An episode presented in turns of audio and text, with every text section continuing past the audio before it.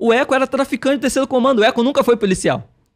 O Eco era traficante do terceiro comando e era um dos maiores chefes da milícia do Rio de Janeiro. Caramba. E aí, para não ter problema com a polícia, ele andava com uma farda de capitão. Ele vestia uma farda de capitão da polícia para andar. Aí quando ele era abordado, não, sou capitão da polícia. Alguns oficiais do, dos batalhões daquela região, não, não são todos, tá? Deixa todos. isso bem claro é, alguns vão estar ali dando apoio à milícia. Eles simplesmente vão começar a atuar junto ao Comando Vermelho, ao terceiro apoiando comando, o tráfico. apoiando o tráfico para continuar é, tendo uma fonte de renda extra. Então, o cara ele é corrupto por si só. Fica com a gente, senta o dedo no like, compartilha muito, porque a entrevista de hoje está sensacional.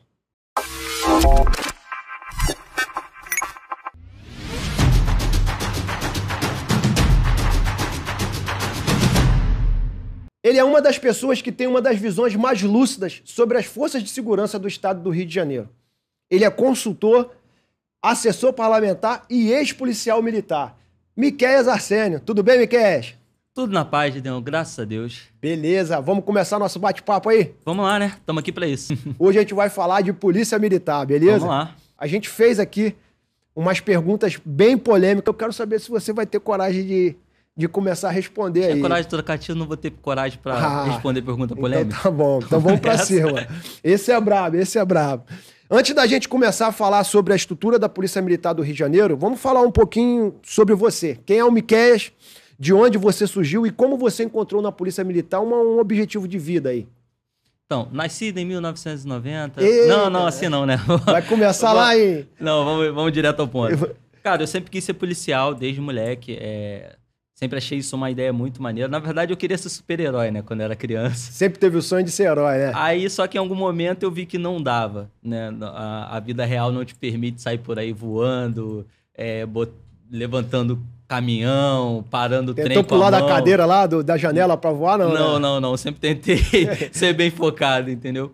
E aí, cara, resolvi entrar pra PM pra, pra tentar fazer diferente. E, e para mim foi, assim, bem chocante o, o a realidade com que eu me deparei, porque eu nunca tinha tido contato com polícia, com a polícia, com é, violência, com essas questões de segurança pública antes de prestar o concurso, antes de estar lá dentro. O que eu conhecia é o que todo cidadão conhece, aquilo que você vê na, na internet, aquilo que você vê no noticiário. É, se, se a ocorrência policial não acontece na tua frente, você não faz ideia do, do cenário, não faz ideia da, da realidade mesmo. Então, foi isso. Eu fiz a prova em, 2000, em 2014. É, levei um ano e pouco para ser chamado, embora fosse um dos, é, tivesse entre os primeiros aprovados. Só fui entrar em do, dezembro de 2015. E em 2016 eu me formei, fui trabalhar no Pavão Pavãozinho, em Copacabana, o PP. Uh, com uma semana de formado, já teve aquela ocorrência, né? Que não sei se vocês vão lembrar, quem estiver assistindo aí. Tem um vídeo que o cara tá correndo no morro, assim, os tiros batendo, e aí o cara cai rolando. É, eu estava com uma semana de formado já naquele furdunço ali. É, na sequência, eu fui trabalhar na Fazendinha, no Complexo do Alemão. Só em lugar tranquilo. Só lugar tranquilo. Só lugar tranquilo. Lá, eu, eu, trabalhava no exato ponto onde morreu aquela menina Ágata, que, que deu uma repercussão gigante, o caso dela. Depois eu fui trabalhar na Mangueira. Uh, e, por fim, no Complexo da Penha, na, na UPP Chatuba. E depois, é, tratando dos interesses pessoais, eu acabei saindo da, da Polícia Militar e estou aí hoje com um canal no YouTube, trabalhando como assessor do vereador Gabriel Monteiro. Boa. É, tô montando minha empresa, FM Concursos, para você que quer já seguir carreira militar, já faz jabá aqui. Acessa lá nossas redes sociais, FM Concursos. Em breve, cursos online para Polícia Militar, Fuzileiro Naval, Aprendiz de Marinheiro. A gente pode fazer né, propaganda aqui, pode? Ó, e eu super indico, tá? A empresa dele nessa área, porque, cara, é um cara inteligentíssimo. Eu falo porque eu, eu tô com ele no dia a dia e, cara, vai ser um diferencial no mercado aí. Mas pode ficar tranquilo que eu não vou cobrar o jabá, não, tá? tá de boa. Existe problema em todas as polícias militares do, do Brasil hoje, né? Tem gente honesta, gente corrupta é, em todo local. Mas parece que no Rio de Janeiro isso acaba repercutindo cada vez mais, né? Por que, que isso acontece, cara? Cara, o, o problema é o seguinte, como você falou, tem corrupto em todas as instituições, sejam elas públicas ou privadas. O problema é que o erro do policial tá na cara de todo mundo. Se um médico erra numa mesa de cirurgia, ninguém vê. a, a coisa fica restrita ali. Se um, um, um administrador erra, é, é, um número no meio de uma planilha. Agora, o erro do policial, ele é sempre mais marcante e frustrante. Por quê? Ele está na rua, então todo mundo vê, e é frustrante para a sociedade porque é, é justamente o cara que você espera que te proteja é o cara que tá fazendo mal a é, você. Você não imagina que esse cara que tá ali para te proteger vai fazer mal, né? Exatamente. É, é, a mesma frustração quase de um, de um filho pro pai quando o pai sacaneia é. o filho. Tá é entendendo? o ataque de dentro para fora. É aquele ataque que você não espera, né? Isso... E, além disso, o, o erro do policial ele só tem dois caminhos, né? Ou termina com alguém morto ou alguém preso é, é, de maneira equivocada. Então, sempre vai causar um, um, impacto maior, sempre vai chamar a atenção um pouco mais quando um policial erra, seja, é, por, seja voluntariamente, num, num, ato de corrupção, seja involuntariamente, sei lá, num disparo errado, numa interpretação errada de uma situação. Resumindo, o policial não pode errar. Não pode. Não pode e, e o tempo de, de decisão é muito rápido, né? As pessoas sempre fazem aquela piada, ah, não sabe diferenciar um guarda-chuva, não sabe diferenciar uma Mas mulher. é segundos Mas, ali irmão, pra você é tomar uma decisão que pode decisão. salvar uma vida ou tirar uma vida. Isso, ou tirar a própria vida do ou policial. Tirar a própria vida. Se ele hesitar. Mas se ele não hesita e age por impulso, ele mata o inocente. É, é uma situação muito complicada, é muito complicado. E o problema é que os especialistas de segurança, eles querem falar sobre isso sentado no ar-condicionado, lendo relatórios, vendo as imagens da câmera de segurança. Aí ele pausa, ele vê em câmera lenta, ele vê por três, quatro ângulos diferentes. Ele tem todo um tempo. Irmão, na rua não, é meti a mão, apontei. O cara levou a mão e aí, o que que é? A, a, a, primeira ocorrência, assim, a minha primeira abordagem na, é, depois de formado, estávamos eu e mais um amigo da mesma turma, porque a polícia é assim, né? Ela, você fez o seu curso de formação, ela diz que você está pronto, que você está preparado, se joga na rua e dane-se. É diferente da, das Forças Armadas. Nas Forças Armadas você vai ver sempre assim, ah, 10 soldados, um cabo, aí acima do cabo um sargento coordenando uma operação. Entendeu? É sempre assim. Você tem os soldados coordenados por um cabo, coordenados por um sargento, e sucessivamente. Tem você não hierarquia, sempre alguém supervisionando. Exatamente. Ali. Na, Na polícia, polícia Militar, não. Você vê soldados trabalhando juntos, sem nenhum supervisor no momento. Existe o supervisor, mas é o supervisor de área. Ele está responsável por toda a área do batalhão. Então, vamos supor, a gente está aqui no recreio. Aqui no recreio você é um supervisor de oficial do, 30, do 31º Batalhão, você e tem um, monte de soldado na um rua, monte de soldado campo de, batalha, de cabo, é. num campo de batalha. E aí você olha na viatura, são dois soldados sozinhos. E foi o meu caso. Assim que eu me formei, colocaram eu e um colega que tinha acabado de se formar comigo, sozinhos, na Nossa. entrada do Pavão Pavãozinho Copacabana. E aí é, a gente percebeu, né, um, um, uma movimentação assim, que a gente achou suspeita, e fomos para abordagem. É, aí eu, eu, cara, eu tava muito nervoso. Eu juro pra você que eu tava muito nervoso. Eu cheguei gritando, coisa que hoje eu, eu não faria mais. Mas cheguei gritando, ai, Costa! É! Desesperado, desesperado, assustado. E aí o, o, os caras que estavam sendo abordados ficaram mais assustados ainda e foram pra parede. Aí coloca a mão na parede tal, aquele procedimento. E no meio da abordagem, o infeliz, ele tá aqui com a mão pro alto, e ele me leva a mão na cintura. Pra botar a mão ali. Quando ele leva a mão na cintura, o que, que eu penso? Esse cara vai tentar sacar uma arma. Eu peguei minha pistola e dele uma pistolada dentro da costela que eu acho que foi no pulmão, irmão. Com tanta força que eu fiz. Caramba. Vou te matar, infeliz. Levanta a mão, levanta a mão. Ele, calma, chefe, é meu copinho de cachaça que vai cair. O cara tava com um copo de cachaça. Na cintura? Na cintura. Caramba. Era um copinho de Guaravita com, com cachaça dentro na cintura. E aí, olha, olha, olha, olha que coisa, cara. Meu primeiro dia na rua. Meu primeiro dia na rua. Essa é a situação que eu me deparo. E aí, justamente, eu tenho que tomar a decisão. É o quê? O que, que esse cara tá fazendo? Ele vai sacar uma arma, ele vai sacar uma faca, ele vai tentar entrar em luta corporal e comigo? E no Cefap não tem um treinamento para esse momento? Cara, tem. Mas veja bem, é, a, a polícia ela te dá um treinamento para é, é, diferente do, da é, realidade. Não, não, é não, se aplica à prática. O treinamento é como se fosse polícia, uma aula teórica diferente da aula na prática. Na verdade, é, além disso, é um treinamento para proteger a instituição. Para se o policial fizer merda na rua, ela dizia: não, a gente treinou esse cara, ele errou porque quis. A gente se isenta de responsabilidade. responsabilidade da instituição. Porque um exemplo que eu gosto sempre de dar é que o nosso manual diz, por exemplo, que a gente não pode abordar inferioridade numérica. Ou seja, se estou eu patrulhando sozinho, eu só posso abordar um.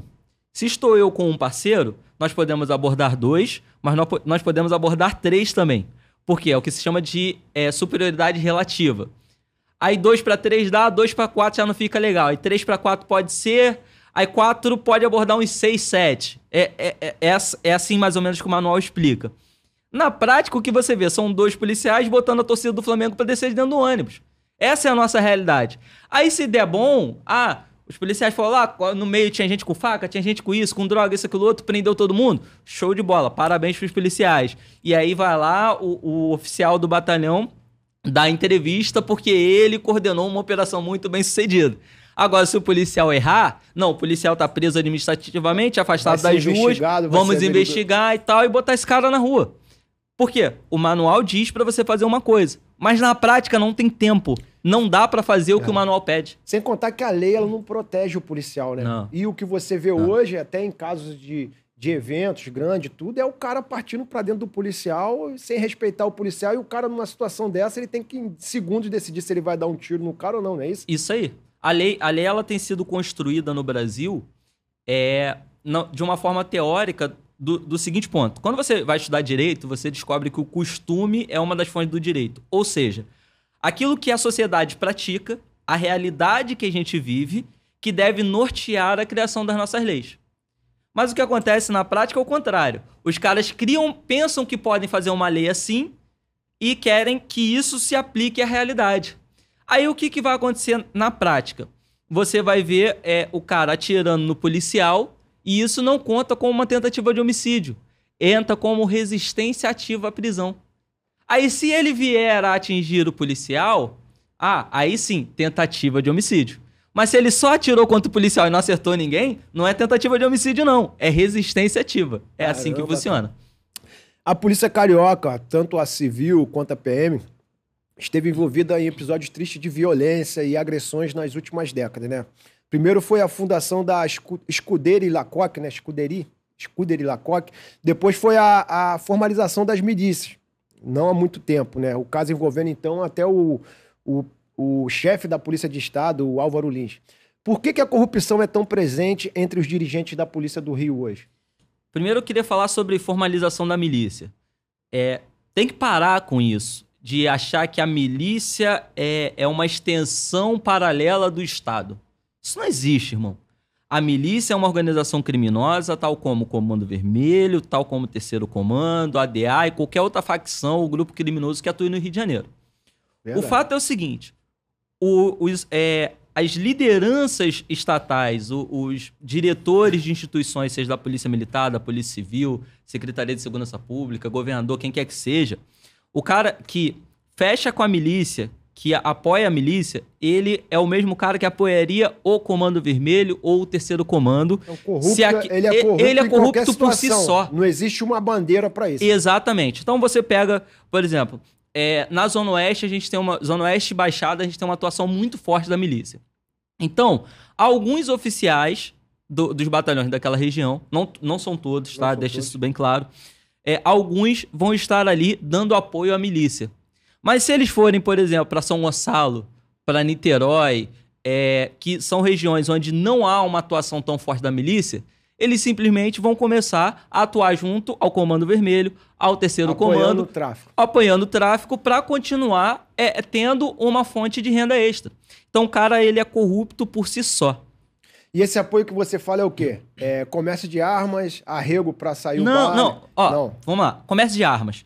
Isso é outra falácia que, que se tem muito grande. Ah, porque os policiais vendem armas para os traficantes. Olha só, eu nunca vi em um batalhão uma Glock com rajada e pente estendido.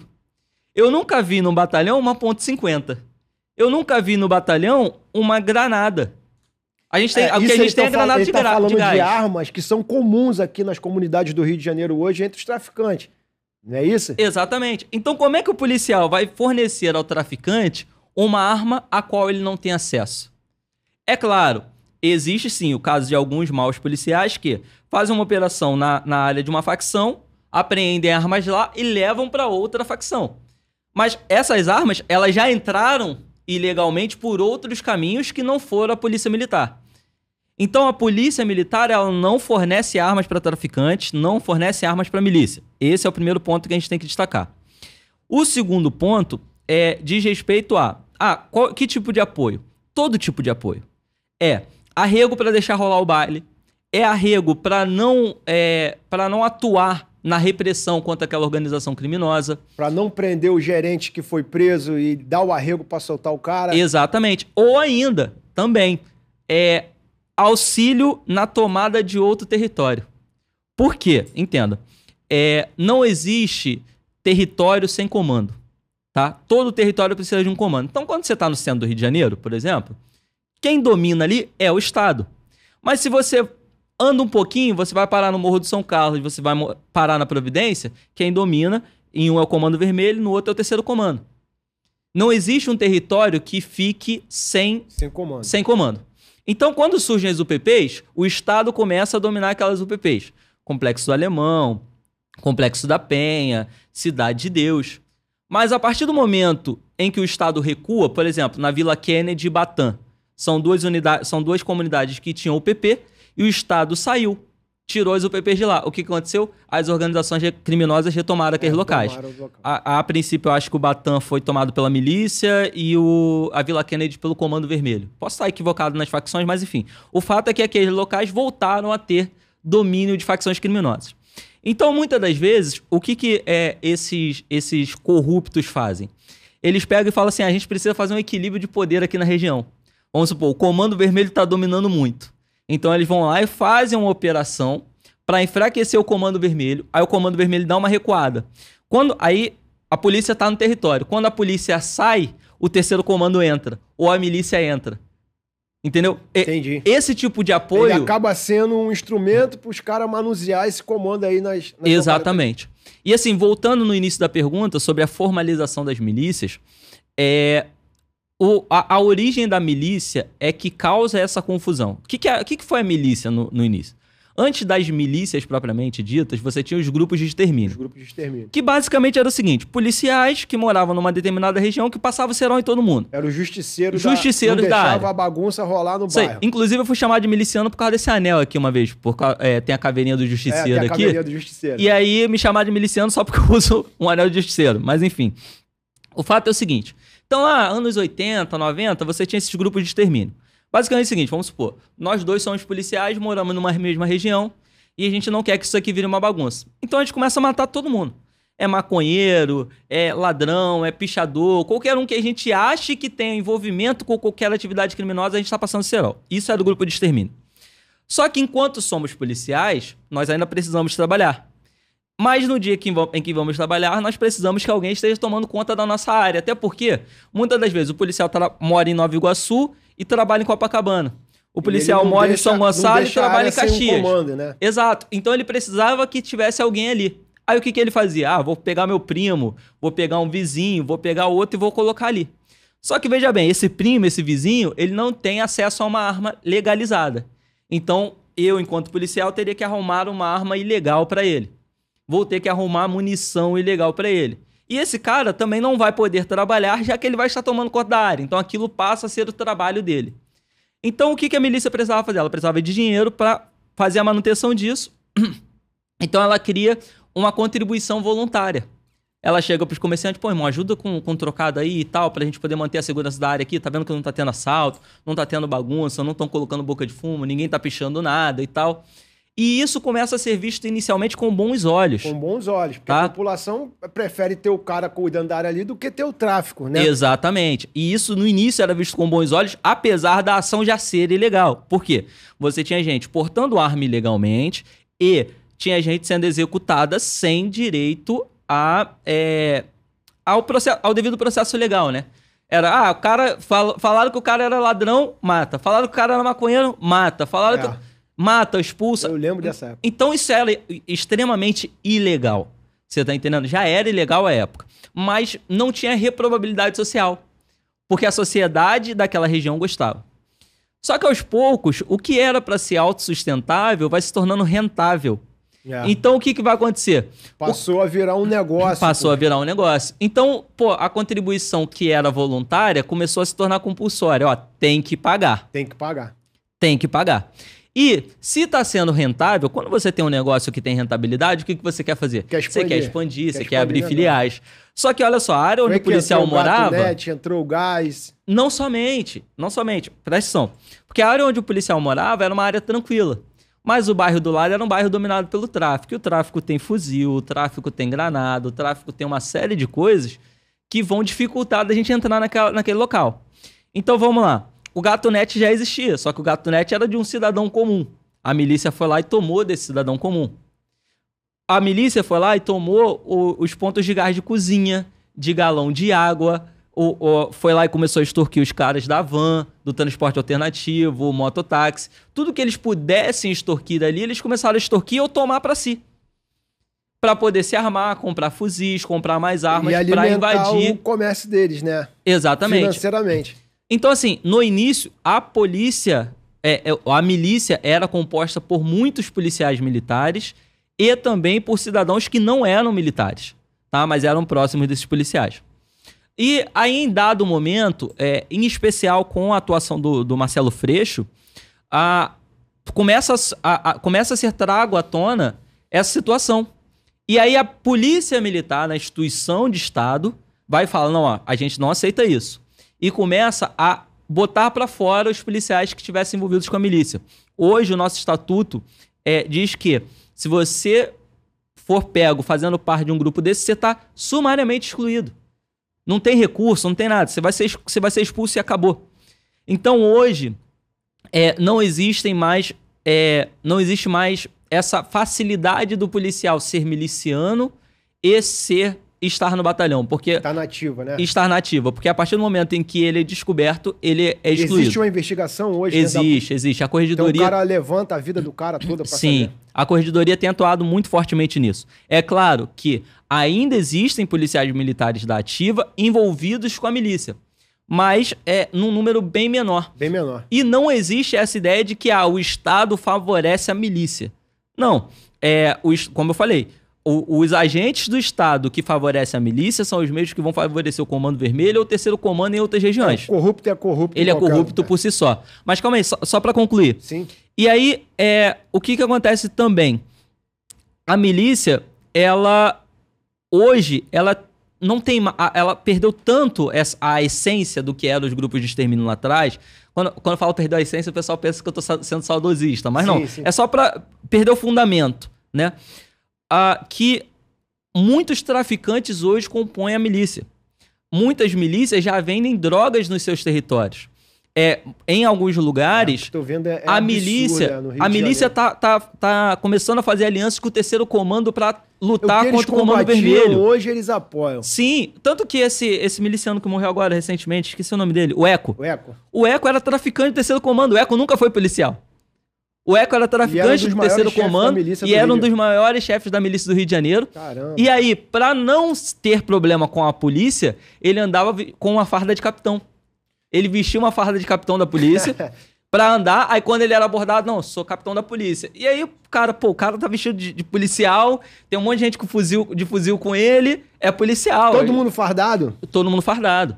E é isso que vai gerando essa confusão. Descaracterizada? É, viatura descaracterizada. Eles chamavam de viatura descaracterizada, né? Um carro qualquer. É, e aí conseguiam se passar por policiais. E, e, as pessoas ainda têm essa visão de que ah, a milícia é apoiada pelo Estado pelo seguinte: a milícia evita trocar tiro com o Estado. Evita trocar tiro com a polícia. Por quê? Porque ela sabe que a gente não perde. O que, que eu quero dizer com a gente não perde, o policial não perde? É o seguinte, a polícia foi lá, foi uma viatura com dois. Aí trocou tiro, não deu. Aí ele vai sair e vai voltar com o GAT, que é o grupamento de ações táticas do batalhão.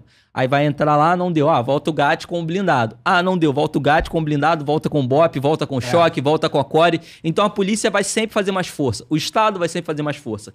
E a milícia, por terem seus quadros é, ex-policiais militares que foram expulsos, eles, eles têm essa da, consciência. Essa então eles falam, rapaziada, olha só, não vale a pena trocar tiro com, com a polícia que a gente vai se ferrar. Até porque o intuito dele é ganhar dinheiro. Exatamente. Não é fazer guerra. Entendeu? Agora, o Comando Vermelho não. O Comando Vermelho ele, ele tem uma origem é, é, ideológica lá nos anos 80, no, no presídio de Ilha Grande, onde a chamada Falange Vermelha foi posta em contato com os presos políticos do, do regime militar. E aí eles criaram, eh, eh, esses presos políticos passam a ideia para os criminosos violentos que os criminosos violentos são vítimas do Estado e eles precisam lutar contra o Estado. Então o Comando Vermelho se declara inimigo das instituições estatais. E aí por isso que ele faz guerra. O Comando Vermelho tem uma ideologia política e por a guerra, trás. na maioria das vezes, é, o- é o domínio do território. Ele não Sim, quer perder ma- aquele domínio. Mas olha só, ele não perderia. Vamos lá. São Paulo, por exemplo. São Paulo, você tem o tráfico é, é, gerenciado pelo PCC, mas eles, a polícia entra e eles sa- saem correndo.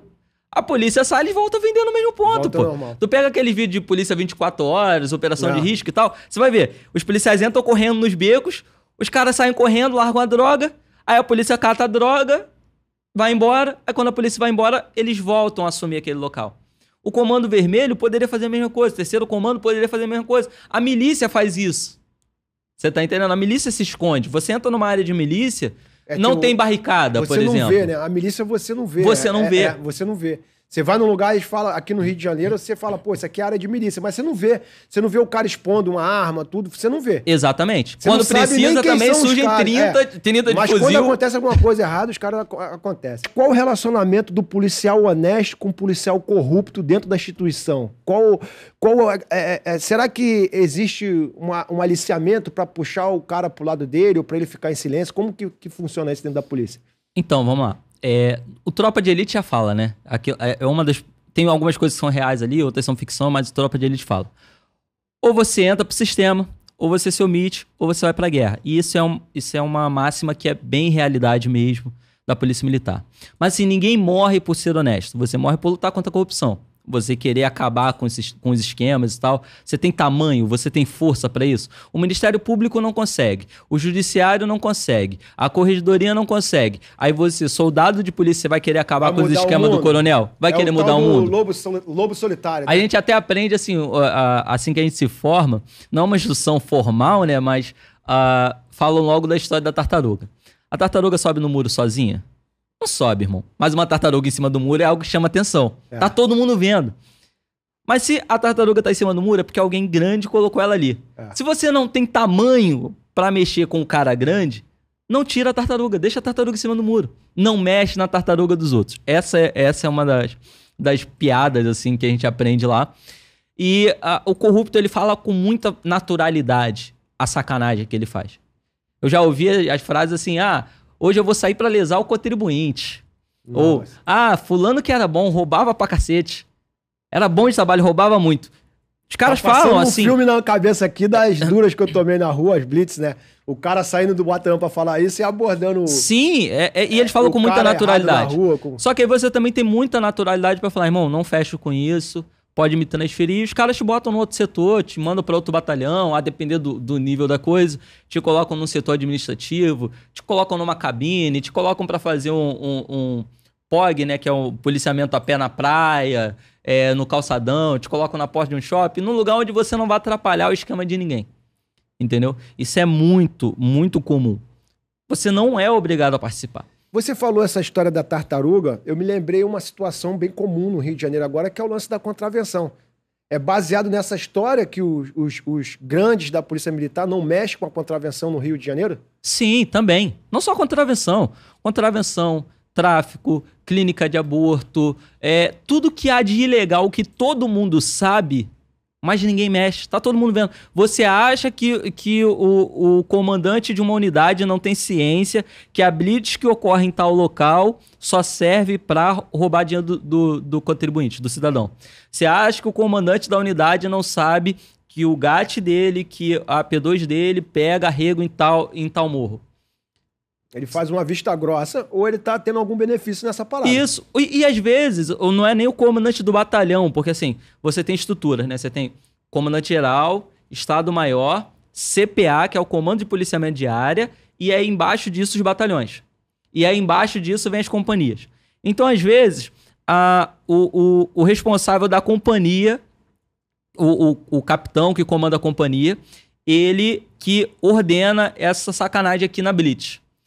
Aí o coronel do batalhão não concorda, mas às vezes aquele capitão é fita do comandante da CPA.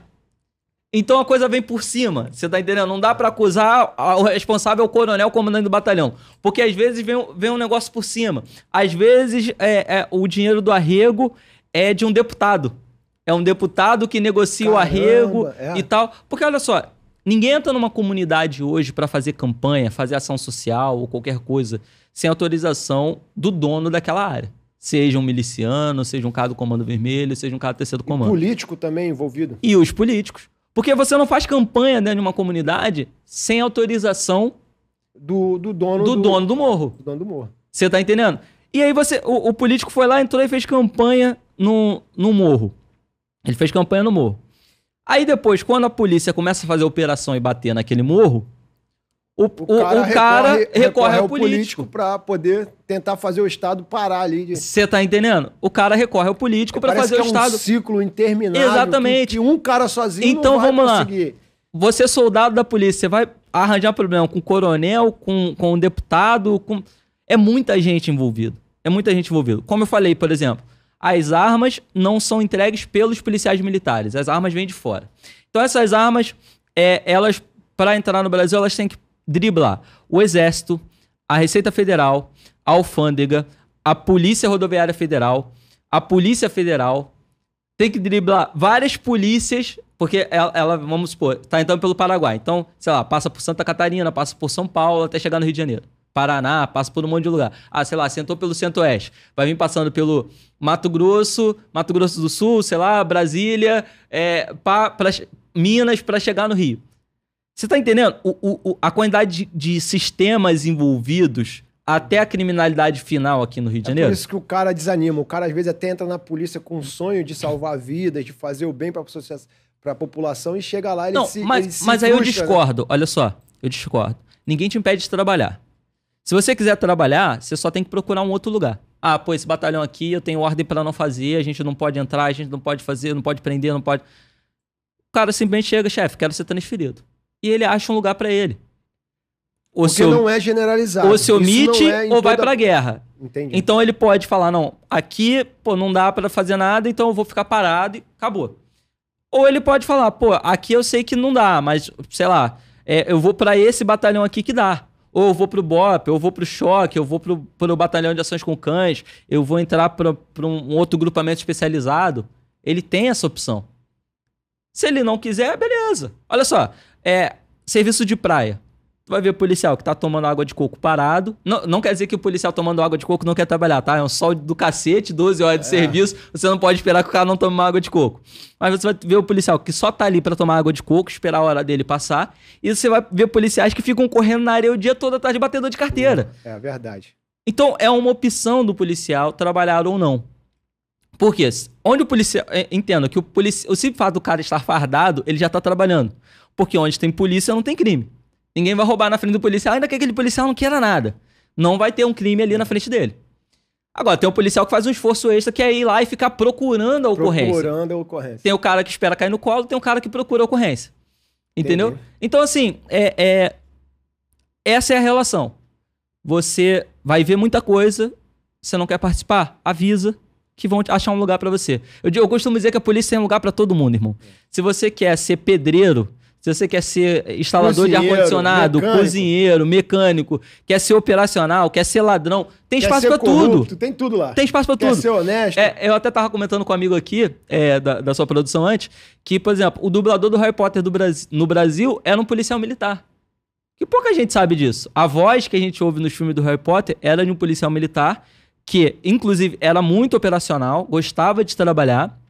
É, a- eu não o conheci. Quando eu entrei pra polícia, ele já tinha falecido.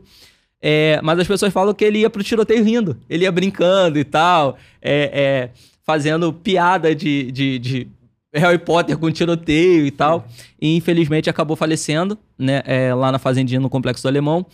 Então, assim, é, tem de tudo. Na polícia tem de tudo. E aí tem o cara que pode. Ah, tu quer ser só funcionário público e passar seus 30 anos de serviço escondido atrás de uma mesa no ar-condicionado? Você consegue. Agora, se você quer passar 30 anos prendendo, tendo ocorrência, ajudando as pessoas, você vai lá e vai conseguir fazer também. Entendi. Miquel, tu acha que se o salário fosse maior, evitaria a corrupção ou a ganância do corrupto, dos corruptos ia sobrepor isso? Vamos lá, essa, essa resposta é simples. Cara, eu, eu fico bobo com as pessoas que falam assim, ah, porque o policial que ganha pouco, não sei o quê. Vamos lá, se fosse assim, deputado não roubava, o dono da Verdade, Odebrecht não, não verdade. entrava em esquema de corrupção, é, a gente não teria um monte de presidente respondendo a processo, a gente não teria a maioria dos governadores presos aqui no Rio de Janeiro. Não é questão de salário, é questão de caráter. O problema é, é que a sociedade brasileira é corrupta e aí esperam que o policial Vem seja sobre-humano. Né? Da cultura. Exatamente. Do... O policial do Rio de Janeiro, ele é um cidadão do Rio de Janeiro. Se o cidadão é corrupto, o policial vai ser corrupto. Você acha que tem a ver com aquela cultura do jeitinho brasileiro, de querer se dar bem em tudo, Sim, tudo isso, aí, isso, aí, isso aí remonta aos tempos de colônia, né? Brasil colônia. Por quê? É, o, o português, quando ele vinha para o Brasil, antes do, do primeiro reinado, ele não tinha a ideia de, de construir um país. É, sem xenofobia, tá? O pessoal é, adora distorcer as coisas que a gente fala, mas sem xenofobia, uh, é basicamente similar aos nordestinos que vêm para o Rio e para São Paulo procurando emprego. O cara vem para cá procurando uma oportunidade para melhorar de vida, mas ele não vê isso aqui como terra dele. Ele quer fazer um dinheirinho aqui, mandar para a família dele, quando juntar mais um pouquinho ele volta para lá, Voltar monta o sítio lá. dele e fica com a família dele, porque ele não viu no Rio de Janeiro, ele não viu em São Paulo um lar. E o português, quando vinha para o Brasil, no período da colônia, era a mesma coisa. Ele vinha para o Brasil para fazer dinheiro numa nova oportunidade de negócio, havia muitas oportunidades aqui, e mas ele queria voltar para Portugal. Só que aí, nessa, o próprio governo português também não via o com Brasil bons é. com bons olhos. Então não tinha investimento de infraestrutura no Brasil. O Brasil vai ter sua primeira, sua primeira universidade, o seu primeiro banco já é, no final do primeiro, do primeiro reinado ou início do segundo. Entendeu? Antes disso, o, o, o, o cara no Brasil ele pagava imposto para manutenção das estátuas portuguesas, mas aqui não tinha uma estrada. Então, qual era a lógica? Meu irmão, tem que me virar. Porque não tinha polícia. A polícia no Brasil data de 1809, com a chegada da família real portuguesa que veio fugindo de Napoleão. Né? Então, antes de 1809, como é que você fazia para sobreviver? Dava seu jeito, irmão. É. Não tinha regra. Não tinha regra, era cada um por si. Então o brasileiro, ele desde 1500, ele vem dando um jeitinho para sobreviver. Então a galera da política querendo voltar essa época, né? Sem polícia, né? Sem, e ainda tem um pessoal que quer voltar quer sem voltar, polícia. Quer voltar. Entendeu? Então assim, é, cara, o, o, brasileiro, ele vem desde 1500 nessa, nessa construção de que o Estado não vai me ajudar, então eu tenho que me virar por conta própria. E hoje, assim, é, o salário do policial no Rio de Janeiro não é um salário ruim, óbvio. Meus colegas ficam revoltados quando eu falo isso, os amigos que eu tenho que ainda polêmica, estão na polícia. Polêmica. Eles ficam revoltados porque eu falo o seguinte, irmão, não ganha mal. Um soldado hoje, início de carreira, ele consegue aí, é, tá ganhando uns 3 mil, 3 mil e pouco, e fazendo os extras e tal, se tem tempo de exército, ganha mais uns adicionais, isso, aquilo outro, dá para chegar a fazer uns 6, 7 mil por mês. Claro, trabalhando muito, fazendo extra beça, mas o cara consegue fazer um salário bom para é, um concurso que é apenas ensino médio. O problema é que o policial ele não pode mais morar em qualquer lugar. Quando... O risco que ele corre não o Exatamente. não paga. Antes é de eu entrar na PM, eu morava eu morava numa região é, mais periférica, não era favela, tá? Mas era bem próximo da favela.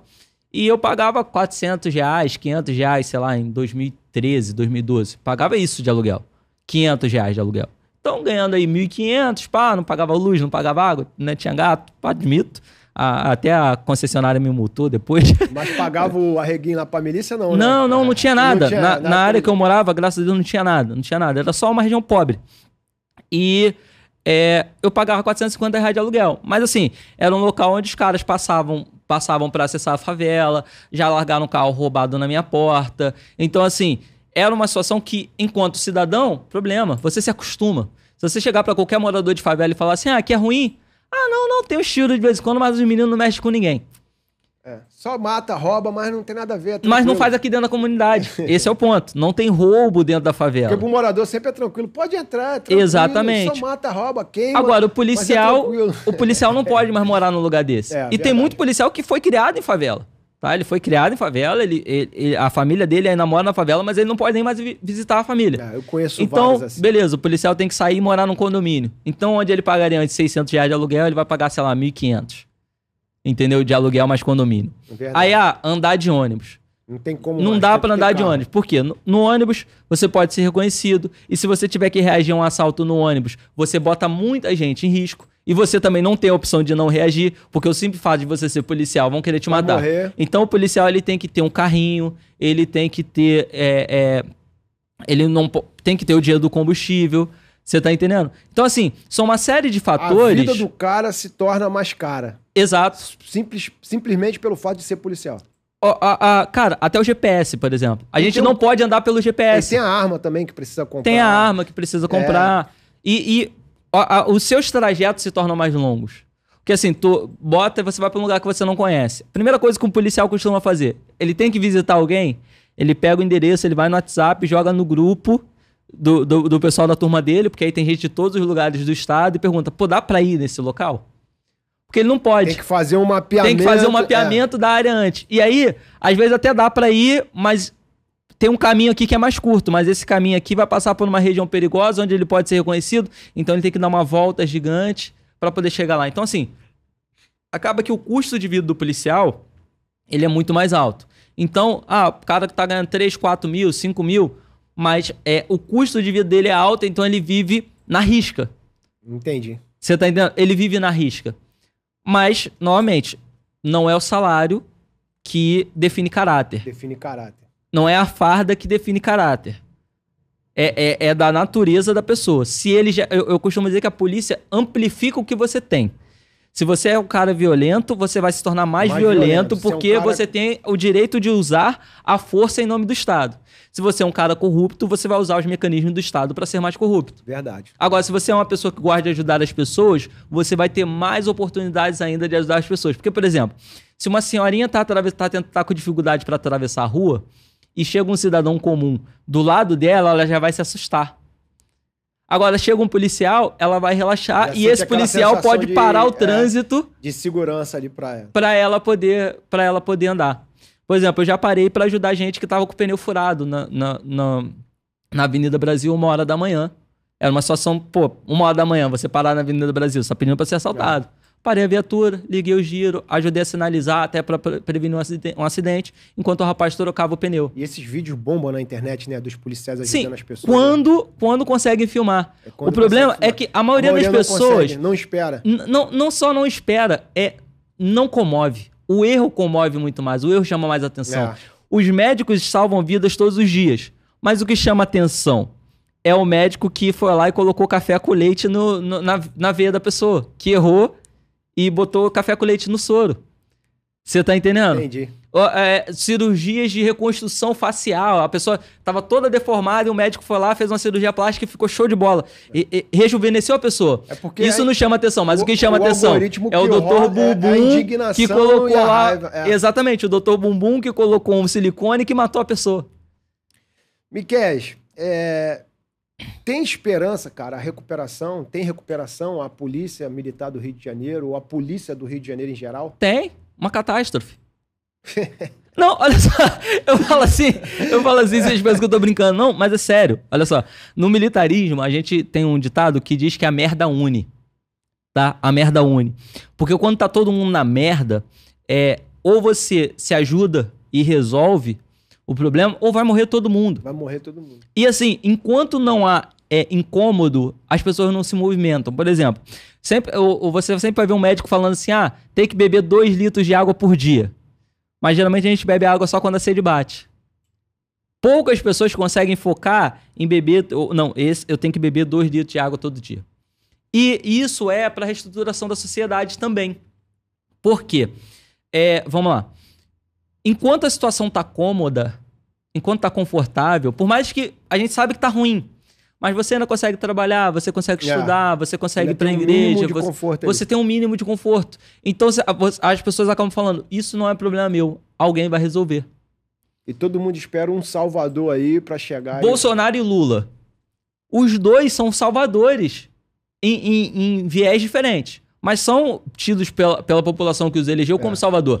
O Bolsonaro como um O brasileiro bastião. tem muito isso, né? Essa questão de achar que o que vai mudar o Brasil é uma pessoa. Exatamente. É um- é um- é- o cara vai chegar ali, vai dar um plim-plim ali e a parada vai mudar. Ele esquece de analisar ali um projeto de governo, um, um projeto político, né? As ações ali daquela pessoa e acha que o cara vai chegar ali e vai ser a solução de tudo, né? Isso aí. O brasileiro tem muito essa questão do salvador da pátria. Entendeu? né? O, o Bolsonaro como o bastião contra a corrupção, o cara que ia promover mudanças na segurança pública, e o Lula como o cara que vai botar comida na mesa e tal. Então, assim, é, a- o brasileiro, ele elege alguém pra resolver os problemas dele, mas ele não quer resolver esses próprios problemas. O brasileiro não quer fazer parte dele. O brasileiro não quer parar num sinal. O brasileiro não quer deixar de jogar lixo no, lixo no chão. O brasileiro não quer pagar a luz. Eu falo, eu falo, cara, eu tive gato também. E quer depender Entendeu? do Estado pra tudo. E quer depender do Estado pra tudo. Ah, quer ele- que resolva o é, problema dele. Cara, o que eu acho é, interessante é porque esse mesmo cara que hoje luta aqui para depender do Estado, ele viaja para um país lá fora, muitas das vezes vai apenas com um casaco debaixo do braço. E chega lá, ele não tem aquela dependência do Estado igual ele tem aqui. E um ano, dois anos, esse cara tá com casa, tá com carro, tudo, porque lá ele tem que trabalhar. E aqui o cara quer viver do. Espera que o Estado dê é, tudo. mamando E na aí- tetinha do governo o tempo todo. Justamente. E aí, quando você delega ao Estado o seu bem-estar, a sua segurança, a sua saúde, todo o resto, ah, o Estado vai definindo como que as coisas são. Então, a não ser que entre lá em cima.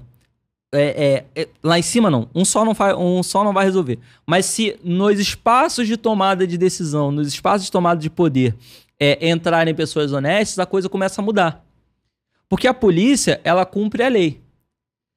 É, e hoje, por exemplo, a polícia ela não pode simplesmente tomar um morro como deveria, porque as regras de, de engajamento são diferentes. A gente não pode. Não tem como. Não, o Exército, por exemplo, quando, ele, que- quando teve a intervenção federal aqui no Rio de Janeiro, o Exército pediu para que se estabelecesse a lei do abate, que era basicamente o seguinte: um cara, um atirador de elite num ponto alto, o maluco tá andando armado, ele vai lá, filma, fotografa, comprovou que o cara tava armado e atirou. Aí matou aquele. Matou não, neutralizou. Se ele Neutralizou. morrer é problema dele, mas neutralizou aquela ameaça. E aí a tropa em solo vai lá e consegue pegar o elemento, socorrer, se der tempo, e recuperar o armamento sem iniciar um tiroteio que coloque em risco a vida dos policiais, dos militares do exército e da própria população do local. Agora, essa lei foi aprovada? Não foi. Isso nunca saiu do papel. Então, é, o- a- a- as nossas leis, elas não permitem que a coisa ande direito. E aí o cidadão de bem, o cara que tem boas intenções, o que, que ele faz? Ele fala, isso não é problema meu, outra pessoa vai resolver, ou ele pensa assim, ah, se eu entrar E se lá, eu vou ser só mais um. E passa adaptando sua vida Não, naquilo ali. e, e não é só isso, é o medo também. A- a- como você perguntou antes, ah, e a questão da corrupção, as pessoas te, te obrigam e tal. Não, ninguém te obriga. Só que as pessoas, o, o cidadão comum, ele tem esse pensamento que vão te obrigar. E aí o que acontece? Ele não quer entrar pra polícia, ele não quer entrar pra política. Ah, tá Ele- cômodo ali. Pra que, que eu vou entrar É. no salseiro desse aí? Pra Pô, quê? vou entrar nesse problema. Ah, arrumar problema com o meu irmão. E aí o resultado é que quem ocupa? Só o sacana que já quer entrar para É. isso. Eu lembro que um conhecido meu, durante o, o meu curso de formação, ele já falou assim: irmão, sempre perdi dinheiro na, pra polícia na rua. Que eu andava de moto sem habilitação. Agora que eu sou policial, eu não vou pegar dinheiro dos outros. Olha só. O cara Você tá já entendendo? entrou. O cara pra- já entrou pra isso. Aí, pô, eu não, cara. Eu quero entrar pra fazer a diferença. Só que aí tem gente que quer fazer a diferença, mas tem medo. Esses dias, por exemplo, eu tava conversando com é, uns, uns políticos da Angola. É, tô, tô prestando consultoria, né, pra pra alguns projetos políticos aí. E aí, a gente trocando ideia e falando como é que pode fazer, dando alguns exemplos bons aqui do Brasil e tal. E aí, a gente perguntou, pô, mas por que, que vocês não estão fazendo isso ainda? Aí a menina respondeu assim pra mim, porque a gente tem medo.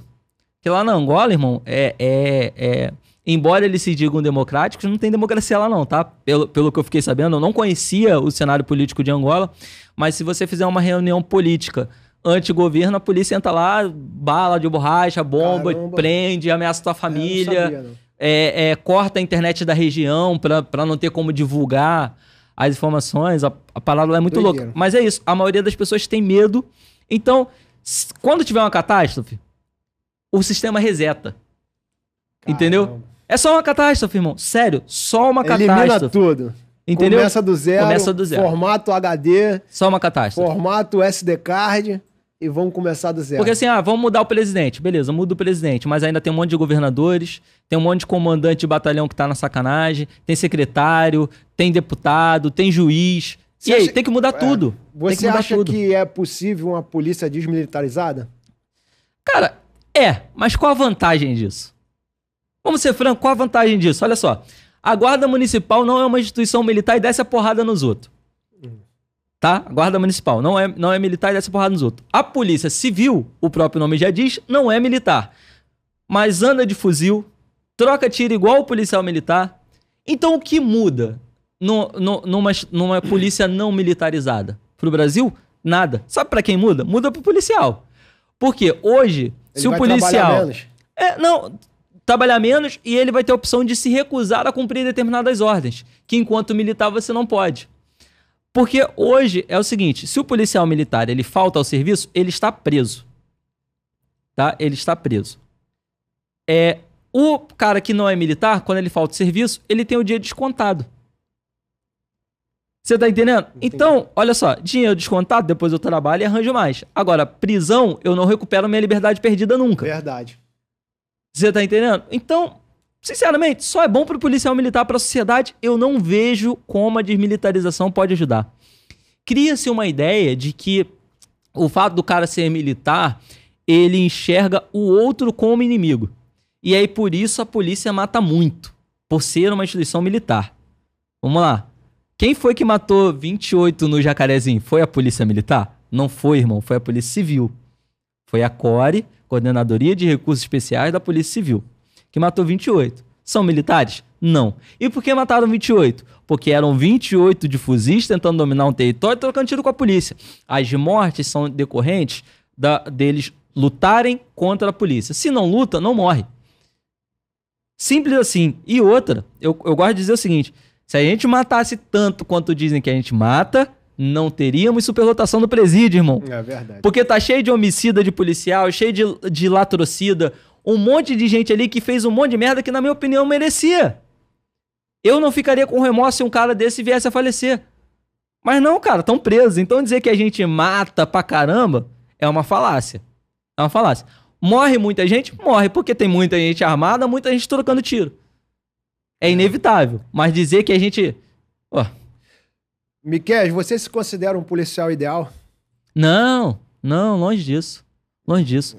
É, eu, eu não sei nem definir um policial ideal. Pra mim, um poli- o- não existe o, policial Qual é a- ideal. qual é a régua que mede um policial ideal hoje? Cara, na verdade, é a polícia mede a régua da civilidade da sociedade em que ela está inserida. Porque veja bem, é a polícia do Canadá, quando você olha o Canadá, por exemplo, é, eles usam armas, mas raramente trocam tiro. A polícia do Japão não usa armas. A maior parte da polícia japonesa não usa arma. Eles têm um modelo de policiamento de proximidade é, onde o policial conhece toda a comunidade e a simples presença dele lá geralmente resolve. Então, na verdade, a polícia ideal ela vai surgindo é, em consonância com a sociedade conforme ela vai se tornando ideal. Conforme a própria sociedade ela alcança padrões de civilidade adequados, é, a própria polícia vai, vai tomando esses padrões. Um exemplo legal é, salvo engano, Noruega, sei lá, é, é um desses países do, do leste europeu lá, um desses países bem frios. A ocorrência foi a seguinte: é, a polícia foi acionada porque o cara tava fazendo a, a mulher refém, né, num- numa ocorrência de violência doméstica, a mulher refém com uma faca. Os policiais arrombaram a porta, solta a faca, solta a faca, solta a faca. E o cara correu na direção do policial com a faca, e isso é uma agressão letal, embora muita gente discorde, mas é uma agressão letal. E o policial efetuou dois disparos, o elemento caiu ao solo e veio a falecer. Sabe o que o policial fez? Ele sentou e chorou. Porque faziam 40 anos que a polícia daquele país não matava ninguém. É mesmo. Então, assim, é uma polícia ideal? Se fosse no Rio de Janeiro, o cara tá. Pô, irmão, rotina. Rotina é só mais um. Ah, É até escroto, porque o hino da Polícia Militar, o hino da Polícia Militar do Rio de Janeiro, o refrão dela, é, é, uma das estrofes dela diz o seguinte: A cada soldado tombado, mais um sol que nasce no céu do Brasil. Olha que merda, cara. O hino da Polícia Militar diz que todo dia vai morrer um. Você tá entendendo? Então, assim, é, Não existe o policial ideal. Existe a polícia ideal para cada sociedade. Sim. São Paulo, Minas Gerais, a maioria dos estados do Brasil não usam fuzis como a polícia do Rio usa. Só os fuzis ficam destinados a tropas especiais da corporação daquele estado. No Rio de Janeiro, todo policial praticamente trabalha de fuzil. Por que isso, irmão? Porque a nossa sociedade está doente. A nossa sociedade está doente. É isso aí. É, você hoje está fora da PM, né? É, como foi seu processo de saída lá? Sente falta? Voltaria. Se tivesse uma possibilidade hoje, você voltaria a ser policial mesmo tão crítico ao sistema? Então, vamos lá. É, eu saí porque eu vim candidato na minha cidade e a, a, regra diz que quando você tem menos de 10 anos, você se candidatando, ganhando ou perdendo, você está fora. Eu falei, beleza, já estou no momento de alçar voos maiores. Arrisquei, não ganhei, tá tudo bem para mim, minha vida tá seguindo muito bem, graças a Deus. Ele te exclui ou ele te licencia da polícia? É, o, o termo é licenciamento ex officio. É quando você deixa de preencher algum requisito. Porque falar exclusão parece que você fez merda, né? É ex-policial, porque foi preso e tal. Nada disso, entendeu? É, é você, quando você se candidata, você quebra uma regra que te inabilita para continuar. Voltar, não, continuar. continuar Porque, por exemplo, se eu tivesse dentro do limite de idade, eu poderia fazer a prova novamente. Porque minha ficha disciplinar tá boa. Eu não, eu não, não tô impedido. Você tá entendendo? Não, não fui impedido. Eu só fui afastado. É, então vamos lá. Beleza. Saí. Voltaria? Não. Por quê? Não por medo da instituição, porque eu gostava, é, é, tive um. Não por medo do trabalho em si, porque eu tive, apesar de passar muito perrengue, eu gostei. É, eu gosto de dizer que a gente fica viciado na adrenalina. Parece o cara que pula de bang jump, de paraquedas, coisas do tipo. Você sabe que o risco existe, que você pode morrer, mas está sob controle. E, e, você sente até falta quando não está acontecendo. Hoje eu sinto falta. É, tenho meu porte de arma pela Polícia Federal, é, fiz, preenchi todos os requisitos, fiz o processo. E às vezes eu fico torcendo para alguma coisa acontecer na minha frente para eu poder intervir embora não seja mais é, minha é um função, mas policial. num crime flagrante eu ainda posso agir. E às vezes eu fico olhando assim, pô, será que aquele maluco ele vai assaltar alguém? mas, é, enfim. Só que hoje eu não voltaria, por quê? Ganho bem mais do que eu, do que eu ganhava lá. É, então, para mim... Trabalha bem menos? Não, trabalha bem menos não. É, é, a gente trabalha muito mais. Trabalha muito mais. Muito mais, mas é, ganho bem mais e Hoje eu tenho a liberdade de falar aquilo que eu não poderia falar. Por quê? A instituição policial militar é uma instituição propriamente política. É, e então o nosso estatuto, legalmente, o policial militar é proibido de dar essas entrevistas que eu estou dando agora. De fazer críticas ao sistema, de falar, é, é, de discordar. O militar, em geral, ele não pode falar, mas. Perdão. O, o policial militar ele tem uma, uma agravante que é a seguinte: Vamos lá. É, hoje nós temos o projeto das UPPs. Aí o policial militar ele discorda do, do projeto das UPPs. Ele não pode em nenhum momento expressar a opinião dele. Porque, falar... Até porque seria uma incoerência. Você imagina, ele começa a expressar é, a opinião dele e, e, e, ele ter que cumprir o trabalho que ele diz que não funciona. Você tá entendendo? E ainda a questão da, da possibilidade de pânico. Porque se o policial começar a falar tudo aquilo que ele vivencia, tudo aquilo que é da realidade a dele, a sociedade fica maluca. Porque hoje, é, o cidadão, ele só toma ciência do, do problema do Rio de Janeiro pelo noticiário, ou quando acontece com ele, ou com alguém muito próximo a ele. Mas em linhas gerais, pro cidadão tá tudo bem. Ele saiu de casa, ele foi, trabalhou, voltou para casa e nada aconteceu. Então, para ele, ele estava absolutamente seguro. Mas isso não é uma realidade. Nesse exato momento tem alguém sendo torturado, tem alguém sequestrado, tem uns 15 assaltos em andamento, tem uns 10 tiroteios acontecendo em locais diferentes do, do, do, do estado do Rio de Janeiro. Pode ter acontecido um assalto aqui na frente do estúdio agora e nós não estamos vendo. E aí rolou tiro, a gente não tá ouvindo pelo isolamento acústico, rolou tiro, gente morreu e tal. Quando a gente sair, vai estar tá maior paz, porque já levaram os corpos, a perícia já recolheu as cápsulas e tal. É. E a gente vai sair. Ah, não, aqui é tranquilo, aqui não aqui é acontece é nada. Mas aconteceu, pô. Só que a gente não viu. Só, só que o cidadão não viu. Mas o policial, ele tem isso o tempo todo, porque os rádios da polícia, eles é, funcionam para toda a região do batalhão. Então a coisa está acontecendo do outro lado da cidade, o policial que está aqui, ele está recebendo. Tudo bem, está longe dele, mas ele está atento. Ah, o carro foi roubado lá, então ele pode vir por aqui e sair aqui. Aí ele precisa ter essa consciência. Então ele está tendo o tempo todo sendo bombardeado pela, por todas as porcarias que estão acontecendo.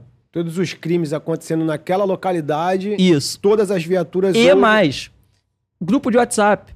O policial recebe as ocorrências de vulto que aconteceram em outros lugares vulto que eu digo é, é, é grande, né? O que chama a atenção por algum fato. E ainda, os grupos de WhatsApp local. Que, por exemplo, eu traba sempre trabalhei em comunidades com o PP, aqui no município do Rio de Janeiro, mas sempre morei em São Gonçalo.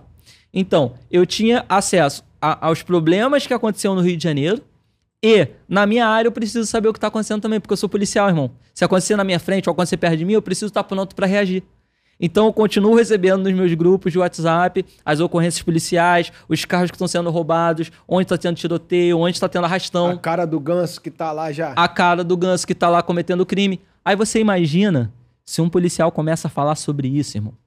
É Ou ainda, deixa, deixa eu te dar um outro você exemplo. Você já assiste o noticiário hoje, você já fica desesperado. Olha só, agora tem o tal do complexo de Israel, né? Que é uma área dominada pelo terceiro comando, ADA, sei lá. Eles fizeram uma nova facção, né? É, não, não é uma nova facção. É, é o terceiro comando, ADA, um dos dois, não, não me recordo ao certo, que estão também se juntando com a milícia naquela região para enfrentar o Comando Vermelho, sendo que o cara, ele se diz evangélico. Então, o que, que ele fez? Ele proibiu o terreiro de Macumba no Complexo Caramba. de Israel, que são um conjunto de comunidades que ele passou a chamar de Complexo de Israel. Aí você imagina se você tem um policial que ele é, é, é um extremista religioso e ele concorda que pai de santo tem que morrer. Sei lá. Você imagina, aí tá lá no complexo de Israel, um pai de santo sendo torturado, e esse policial fala assim: não, não vou lá resgatar esse cara, não, porque eu acho que ele tá errado mesmo em, em, em ser um bandista, candomblessista, enfim. O policial militar, ele tem que engolir as suas convicções pessoais deixar para lá e cumprir a lei, irmão. Cumprir a lei. Cumprir a lei. Então, assim, eu não posso voltar. Porque tem muita coisa que eu discordo, tem muita coisa que eu quero bater no, no é, sistema você ainda. Você não consegue ser parcial mais ali. E aí eu sou obrigado a, a me omitir. A se omitir. Você tá entendendo? Eu sou obrigado a ficar quieto. Por exemplo, uma crítica grande que eu faço é essas é, audiências públicas sobre segurança. Aí vai lá um cara dos direitos humanos, vai um líder da comunidade, vai mais meia dúzia de especialistas, que eu não sei como é que o cara se forma em segurança pública sem nunca pegar numa arma, sem nunca viver um tiroteio. Porque pro cara ser especialista em medicina, ele, ele tem, tem, que ter vivido aquilo ali. Ter vivido aquilo ali. Entendeu? Ah, pra, porque... Não só vivido, vivido e vencido ali, né? É, porque é mesmo pra, pra ser gestor tem... hospitalar, por exemplo, ele tem que entender daquilo ali e tem que ter a vivência junto com os médicos. Então, para mim, o cara, para ser especialista em segurança pública, ele no mínimo tem que comandar um batalhão. Ele pode não dar tiro, irmão, mas pelo menos comanda o batalhão. Lida com... Pra com, entender com... a realidade do dia a dia do policial, do Isso cidadão. aí. Entendeu? Aí faz uma reunião e quem é o representante da polícia? Um oficial. Geralmente um coronel, um major, um cara de uma patente mais alta que já tá é, com uma experiência legal. Aí começa lá, nego, desceu o pau, desceu o pau, desceu o pau, desceu o pau, desceu o pau e falar um monte de coisa, um monte de inverdades pra, é, sobre a segurança pública no estado do Rio. E sabe o que esse oficial pode fazer? Nada. Sabe por quê? Ele não pode contrariar os interesses do governador. Porque política de segurança pública é definida pelo governador. Então, se ele começar a falar o que ele realmente acredita, ele pode é, é, arranjar um problema muito grande institucionalmente. Então, ele precisa estar ali para validar a, a opinião do governador. Então, geralmente, a resposta dele vai ser: não ouvimos as suas demandas, vou levar para o comando. Vamos averiguar, vamos, averiguar, vamos ver o que dá para fazer. Quando muitas das vezes ele sabe, caraca, tem nada a ver isso aí, cara. Aquele maluco ali é fechado com o comando vermelho, tá aqui só para descredibilizar a operação. O Conselho de Direitos Humanos da. A Comissão de Direitos Humanos da OAB de São Paulo, salvo engano, em 2011, é, teve cinco conselheiros presos, porque eles recebiam dinheiro do, do PCC para descredibilizar as operações policiais em São Paulo. Não estou dizendo que é, é todas essas instituições têm fechamento com o, o, o crime, mas muitas têm. É. Tá entendendo? Muitas têm. Então, assim, é, voltar para a PM hoje, para mim, seria ruim. Eu acho que eu posso fazer muito mais pela sociedade em entrevistas como essa, fazendo pressão política em cima das instituições estando de fora do que de dentro. Ficou show. Eu fiquei sabendo até que você tem um projeto, né, de um curso de preparação para candidatos à polícia, né? Como que vai ser isso?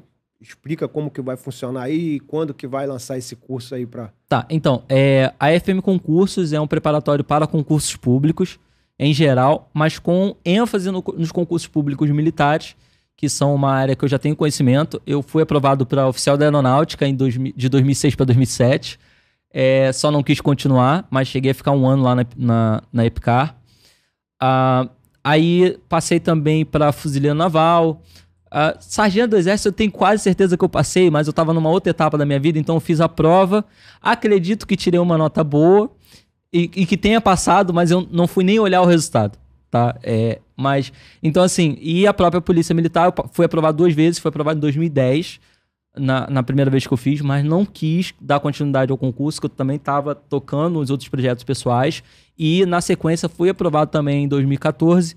Então, assim, é, eu tenho uma experiência legal e tô querendo trazer isso para as pessoas, que muitas das vezes a galera não sabe nem como é que começa, né? O cara pensa assim, ah, eu quero ser review e meu tio vai colo me colocar para dentro para eu engajar. Isso não é uma realidade. Pelo contrário, na verdade, a maior parte das pessoas serve, fica oito é. anos, e aí acaba que não aprende uma profissão, é, nesse meio tempo e não é aproveitada pelo exército, aí volta para a rua é, já com 26, 27 anos no, e não consegue se reinserir no mercado de trabalho com facilidade porque tudo que ele aprendeu foi questão de militarismo. Aí o que sobra para esse cara geralmente é fazer o próprio concurso para polícia, concurso para bombeiro, coisas do tipo. Então é, a gente vai estar tá trabalhando principalmente com a turma de fuzileiro naval, aprendiz de marinheiro, que é um, um, um digamos assim, um soldado especialista da marinha é, ele cuidar de tele, telecomunicações, de, de alimentação, de é, solda, de obra e tal. É, e aí são concursos de carreira, que o cara entra e vai seguindo carreira, não tem essa de, ah, não enganjou e tal. Claro, ele, ele precisa chegar sargento para quem. É, fuzileiro naval e, e, e, o pessoal que for pela escola de aprendizes, ele tem que chegar sargento para engajar, mas é quase certo que ele vai conseguir isso na carreira dele. Boa, boa. Isso vai ser presencial, online? Então, é, a gente está com uma turma presencial em Niterói. A gente está abrindo as turmas presenciais em Niterói por enquanto. E vamos ter online também. Uh, as matrículas a gente vai estar tá iniciando agora pelo dia 15 de janeiro, mais ou menos, e as aulas em 10 de fevereiro, tem que confirmar. Mas então passa para nossa audiência aí como que ele faz para achar o curso aí na internet. FM Concursos no Instagram ou no Facebook, porque o nosso site ainda está em construção para é, a gente oferecer o melhor serviço para vocês. Então, por enquanto, segue a nossa rede social lá no Facebook e no Instagram, que aí a gente vai passando todas as informações por lá. A gente caminhando para o final aí da nossa entrevista, eu queria fazer um bate-bola rápido aí com a gente. Eu vou fazer umas perguntas, você responde com a primeira palavra que vier na tua mente aí. Um sonho. Um sonho. Tanto projeto simultâneo que eu não tenho nem como dizer qual sonho agora. Não tem como falar. Não tem, é, é, é muito tem projeto. nada específico que você fala assim, meu sonho hoje é, é isso. Não, juro pra você. É, eu acho que eu tô com uns 15 sonhos simultaneamente, então é, fala pula um, essa. Fala um pra gente. Sei lá, cara, é... Ajudar a sociedade? Não, vai, vai parecer clichê. É, é, uma, clichê. é uma verdade, mas Salvar vai ser clichê. Vidas. Entendeu? Cara, eu, eu tenho sonho de ser herói. Juro, é, de ser herói, é, é, literalmente. De, de, alguma forma, ser ah, herói. Essa era a segunda pergunta que eu ia te fazer. Um herói no Brasil hoje. Um herói no Brasil hoje? Cara, eu, hoje não, não vou citar ninguém, não. Vamos, vamos, vamos lá atrás, Dom Pedro II. Dom Pedro II. Uma heroína. Uma heroína? Ah. Uh... Rapaz, eu não esperava essas perguntas, nunca fiz essa brincadeira, é, não. A, a brincadeira é. é essa: pegar o cara de surpresa aqui e ele ficar. Uma heroína. É, sei lá.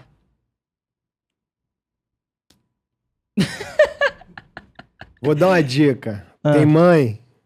Falar da mamãe aqui, irmão. Minha mãe faleceu, cara. Ah, é? Minha mãe ah, faleceu então... já. Gafe. É, minha Gafe. esposa, minha esposa, que me, que me, esposa. me suporta todo ah, dia, então minha beleza. esposa.